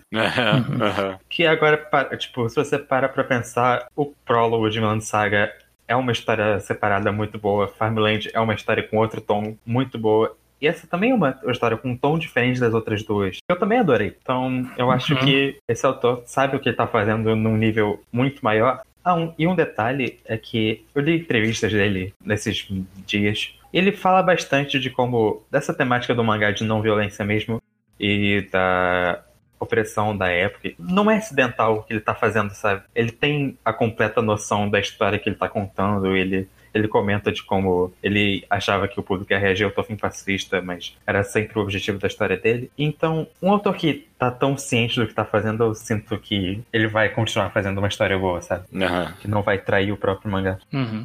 Correto. E aí, estranho, você tá, tá empolgado também? Como é que você é, tá o seu feeling? Sobre Guerra do Mar, Mar Báltico, quero só comentar que é, o nome correto seria tipo conflito do Mar Báltico, né? A galerinha ali brigando. a guerra, é, mas... é um exagero. Não, mas a, a guerra naquela época era desse tamanho mesmo, né? É. É, tipo, é só, é só vassalos. Tinha, tem esse negócio, né? De que, tipo, é. eram mil, duas mil pessoas lutando em guerra. Eram 200 caras, 200 cabeças de cada lado e era guerra. Hum. Beleza. É, sobre expectativa e sobre perspectiva da história, é o que a gente comentou, né? Essa guerra trouxe diversos conflitos e dilemas diferentes e todos eles condizentes com o tema que o, do mangá que o cara tá querendo contar. Então me deu esperança de que ele tem ideia do que ele tá fazendo, ele tem uma ideia clara do tipo de do tipo de situação que ele consegue colocar na história e consegue desenvolver é, algo para enriquecer o desenvolvimento dos personagens, enriquecer o enredo. Então, ele, ele se provou nessa guerra de várias formas, com vários personagens, de que ele sabe o caminho que, que, que tá seguindo. E isso me uhum. deixa bem confiante com o futuro do mangá. Eu tô, tô, bem tranquilo agora em relação ao futuro do mangá. E sei que se ele tiver um, um arco mais de boa, boa, mais de leve na frente, provavelmente é parte de uma preparação para algo que ele sabe que ele vai fazer bem depois. Uhum. Certíssimo, certíssimo. Eu, eu tô nessa, tô nessa mesma vibe, tô bem empolgado. E, e eu tô meio que eu, eu tô confiante no com ele no sentido de que quando eu tava lendo essa história, meio que eu, eu achava que tava um pouquinho repetitivo mesmo, mas conversando com vocês aqui, um, um, um arco que acaba é relativamente curto até, ele levanta tantas questões morais, filosóficas e arcos de personagens e revisitação de temáticas e acaba sendo tão complexo e tão gostoso de conversar e tentar entender que eu tô confiante nesse sentido aí do Luke de que ele sabe contar qualquer história, parece. e no sentido de que é, eu, eu, vou gostar de analisar o que vier pra frente ainda. Uhum. É, vamos ver. Esse mangá promete muito ainda, eu tenho certeza. Sim. Beleza. Beleza. Não, Beleza. Tem, não tem nenhum momento engraçadinho que todo mundo vai rir e aí a subir a música, não. Não, não. Já, já deve estar subindo, se não já subiu. É.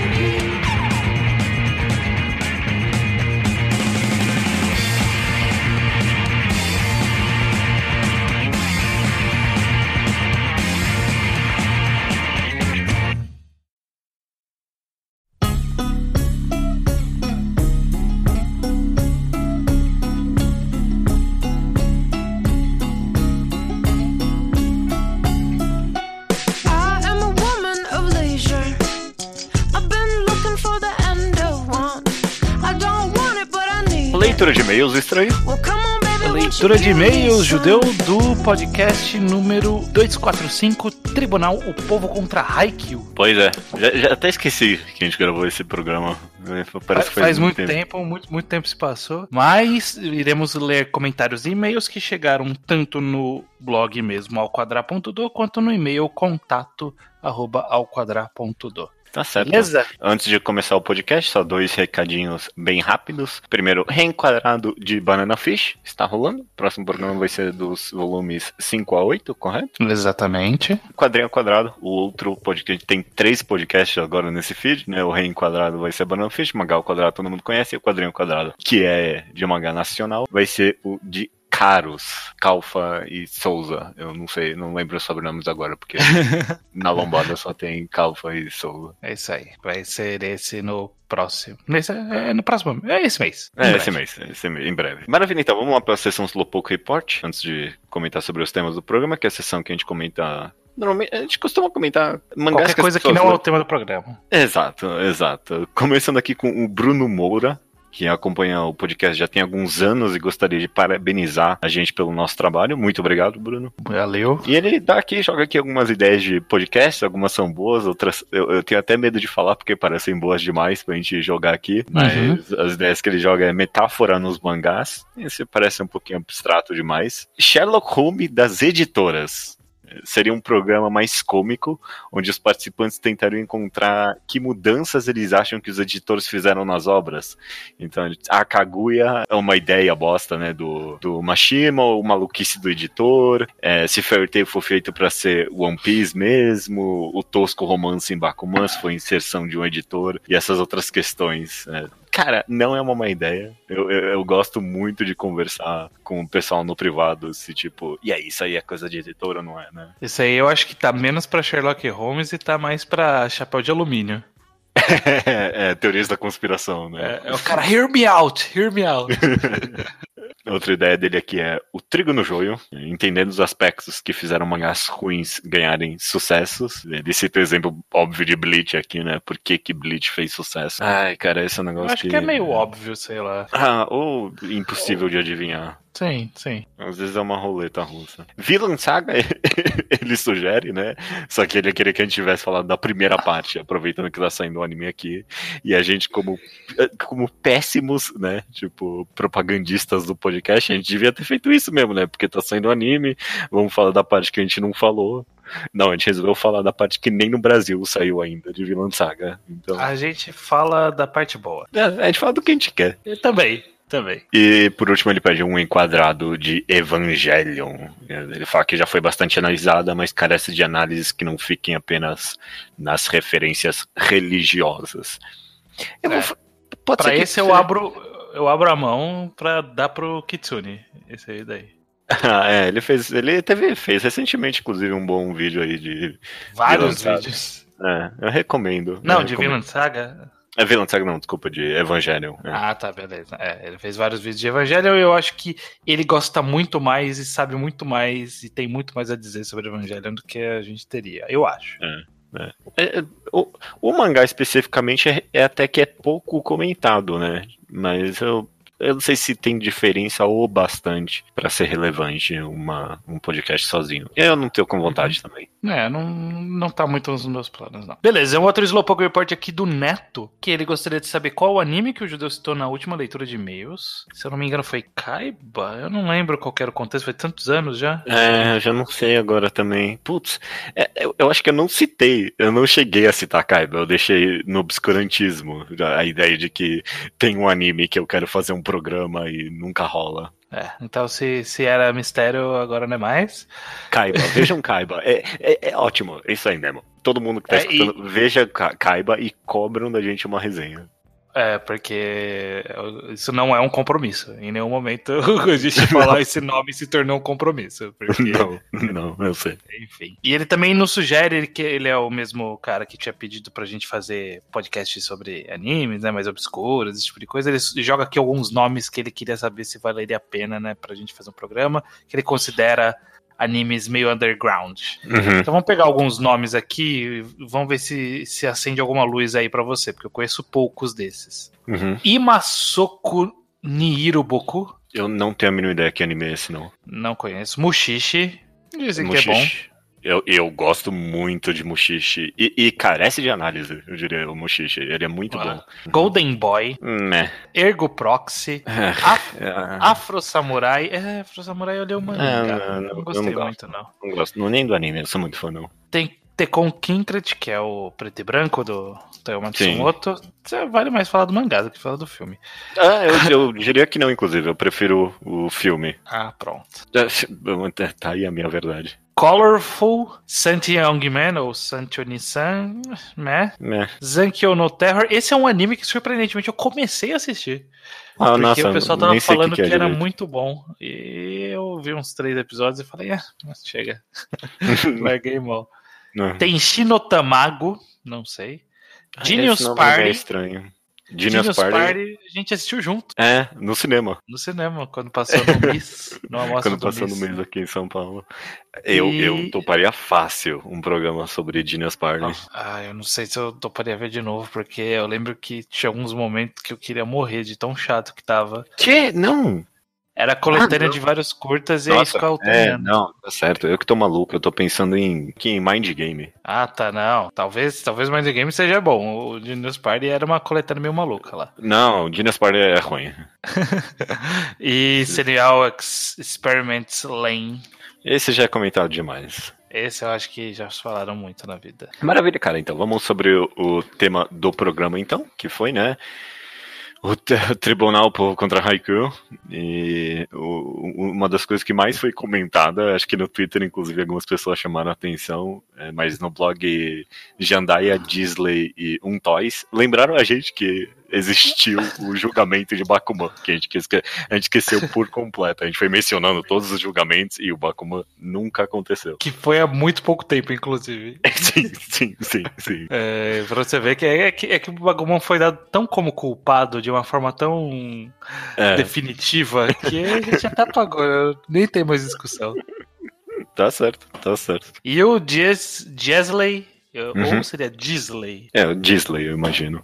Ele diz que esse episódio o deixou triste, porque ele acompanha o anime e diz que por enquanto acha tranquilamente uma das melhores obras do gênero de esporte. E o que mais deixou triste ele foi descobrir que a chama de Haikyuu se apagou para quase todos, até mesmo para o judeu.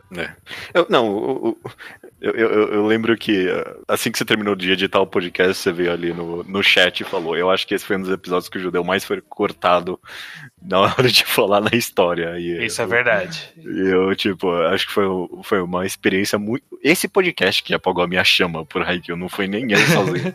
foi Você ficou vocês. cansado dessa discussão, né? Eu, eu acho válido que realmente a gente cortou muito, a edição deu uma maciada, mas quem presta atenção vai perceber que você foi bastante cortado.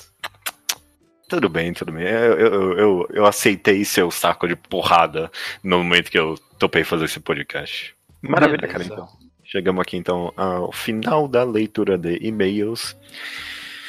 Ai, Nossa, eu tinha tanta. Eu, eu juro, a última vez. É porque faz- parece que faz um tempo que a gente, gravou, a gente gravou a leitura de e-mails, mas eu lembro que durante o mês eu tive tanta ideia do que a gente poderia fazer aqui no final. E aí eu, eu esqueci de tudo agora. Eu, literalmente não sei de nada mais. É, não, eu não tenho nenhuma ideia também. Vamos seguir assim. Então, subiu a música! Ai, nossa, bom, ah, tudo bem. Já foi. Ve- vejam, vejam o anime de Kanata no Astra, tá bom. Why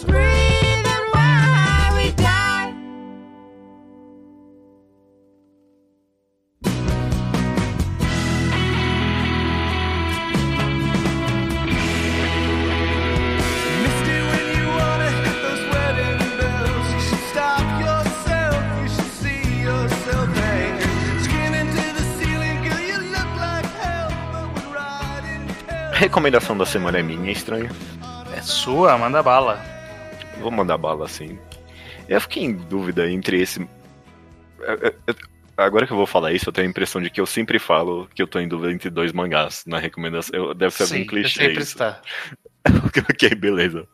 É, mas eu estava em dúvida entre recomendar esse mangá e algum outro. O mangá que eu vou recomendar é uma comédia romântica. E eu tava em dúvida, porque, sei lá, tô com a impressão de que no último ano, talvez, eu recomendei muita comédia romântica fofinha, sem, sem muita substância aqui no mangá ao quadrado. É, sei lá, fui dar uma olhada nas últimas recomendações que eu fiz e nem é verdade isso. Mas eu tenho lido muita comédia romântica, de fato. Eu não sei se tem a ver com muita comédia romântica fofinha, meio slice of life e tal. Não sei se tem a ver com a minha vibe sentimental hoje em dia, ou se é do lugar que eu tô pegando recomendações, é muito enviesado pra esse lado.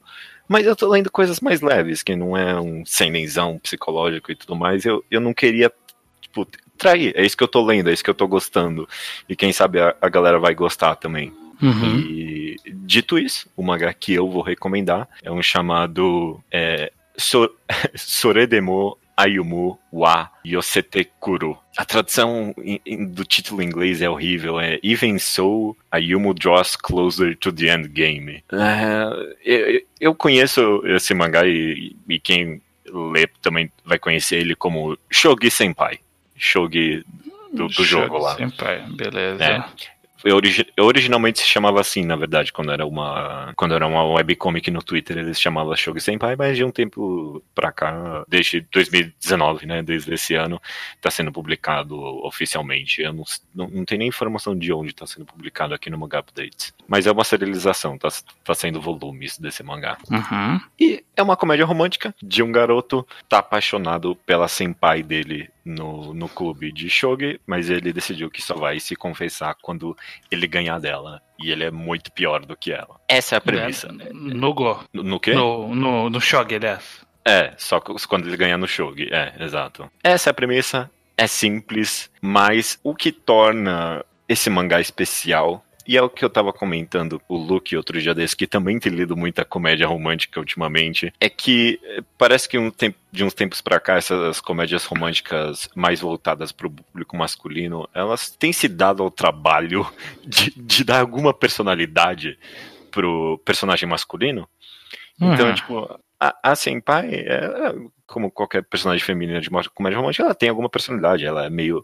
Ela é meio tsundere, ela é meio provocativa, ela é meio tímida e arrogante ao mesmo tempo. Só que, Uhum. o- só que o protagonista, ele é- ele é bem descarado, ele é bem na cara dela, mas ele tem meio que essa cara serena sempre, que não consegue demonstrar muito bem as emoções.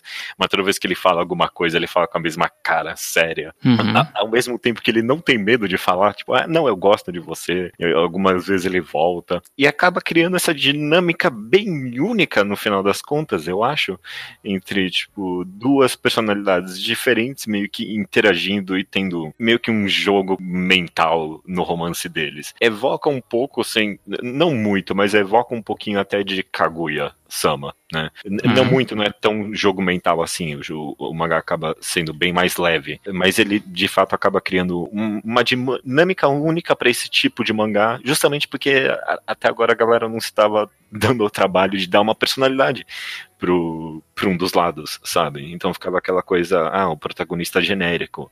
E Kaguya-sama é outro excelente exemplo, né? Que o, o Shirogane lá, que é o personagem masculino, ele, pô, ele é carismático, né? Ele tem coisas ali que ele tem opiniões, então acaba sendo bem divertido e, e eu acho que esse Shogi Senpai não foge disso não. E acaba sendo muito fofo e uma excelente leitura. Beleza, beleza. Eu, eu também nunca entendi porque vocês entraram nessa vibe, a galera do podcast aqui, entraram nessa vibe de comédia De romântica do nada. Todo mundo. Sim, sim. Todo Sim. mundo, aleatoriamente. Mu- Muito disso, eu não vou mentir, eu acho que tem a ver com eu e o Luke. É, é, Um dia eu descobri só que ele tava pegando muita recomendação de lá, mas eu pego, e ele também muita recomendação do Reddit de mangá, e lá, tipo, os caras são muito enviesados por umas comédias românticas assim. Uhum. E aí eu acabo lendo, eu acabo lendo, eu acabo me divertindo, e, eu acho que é só talvez meio que. Num, eu tô num momento sentimental que eu tô precisando de algo mais leve, assim, não tão full psicológico nem nada. Entendi. Faz sentido, faz sentido. Ok. Essa então é a recomendação da semana. Repete o nome aí que eu não consegui guardar. O nome é Soredemo Ayumu wa Yosetekuru, ou Shogi Senpai, como eu vou chamar daqui pra frente e pra sempre. Esse mangá eventualmente vai ganhar um anime, eu tenho certeza. E vai chamar Shogi Senpai. É, eu não sei, já, já é mais complicado. É, é o nome no seu coração. É, exatamente. Beleza, beleza então. Fica essa recomendação e até semana que vem. Até semana que vem.